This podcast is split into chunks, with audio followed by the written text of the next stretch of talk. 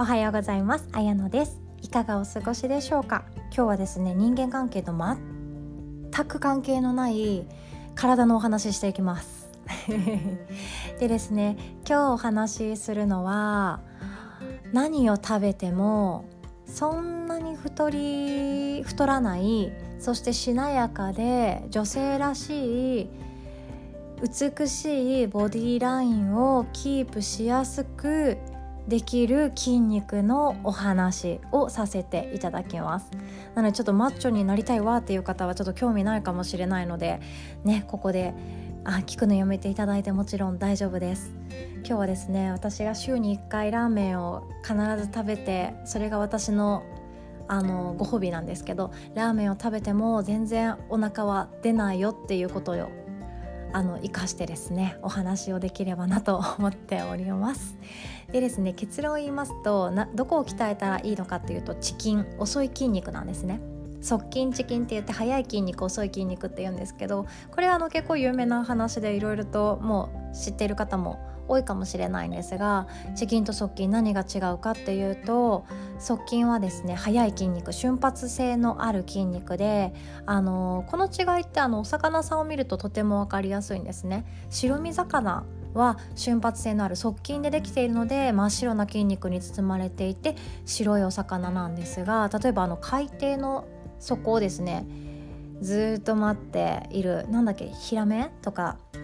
が自分が食べれそうなものが近くに来たらビュンって飛んでそれをパクって食べてまた泳ぐのをやめて海底に潜んでっていうようなその瞬発性のある速い動きのできる筋肉は側筋と言われます。でそれは人間でいうとあの短距離走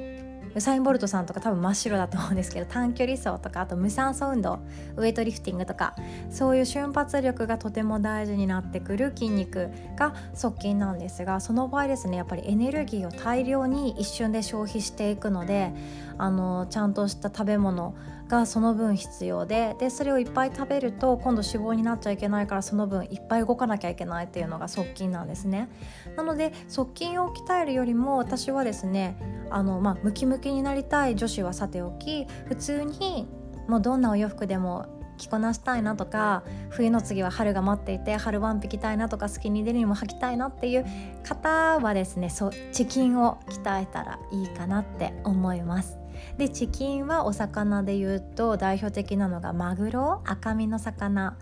なんですがマグロってずっと持久力があるから泳ぎ続けてますよね。泳ぐのやめると死んじゃうんですよね。確か。でそのくらい持久力のあるお魚さんでずっとずっと長く有酸素運動をしながら動いてるわけです。なので女性あ女性じゃない人間でいうとあのマラソンとかヨガもそうなんですけど、まあ、散歩とかもそうですね。そういう運動を絶え間なくしていると赤い筋肉が多くなっていきます。でマラソンの選手とかってめっちゃ細くないですか？そしてなんか筋肉ついているのになんかシュッとしてもうパンプしてないですよね。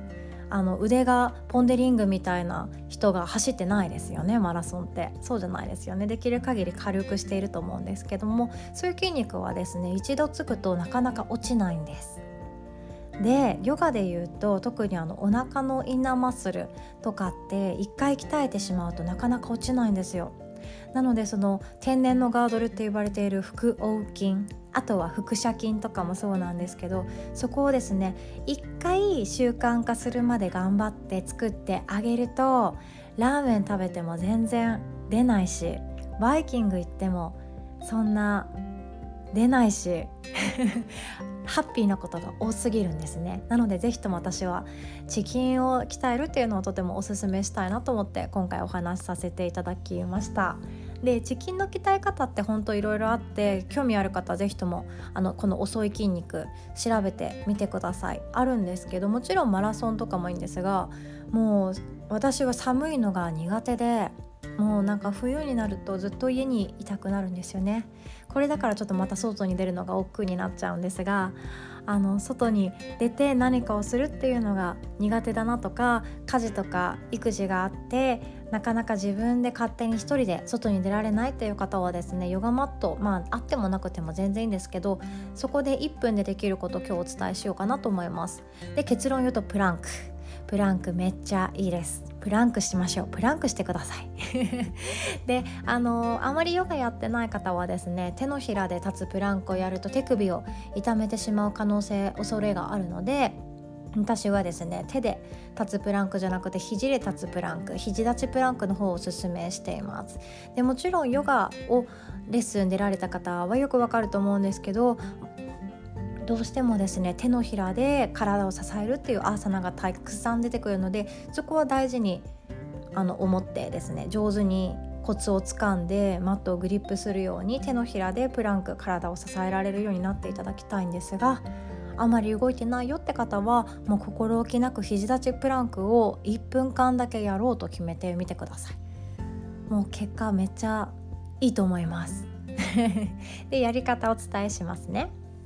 でプランクがまずそもそも何なのかっていうとあの日本語和訳すると板のポーズっていうんですけど板になるんですね。頭のてっぺんからかかとまでを一直線に結んだ板のポーズです。でそれがプランクって呼ばれているんですけどあのまず肩の真下に肘を置いていただいて手のひらパーのままそのままうつ伏せで置いておきます。もしくは手と手を組んで顔の真下に置いておきます。でそこから右足左足を大きく後ろに置いてつま先立ちでいきます。もうここで板になっていきます。でこの時にかかとはどんどん後ろ見えない壁を蹴ってください。かかとを蹴って上半身はどんどんどんどん前に出ていきます。そうすると体をあの上半身と下半身で上下に引っ張り合いっこしている状態なんですね。でこれに加えてお腹の力で背中を上に持ち上げていきます。おへそを背骨にぐっと入れ込むような感じ。そうするとお腹の力で体が支えられていきます。でこの状態がまあ初めはきついんですけどこれプラス腹式呼吸をマスターするとチキンがついてきますよ。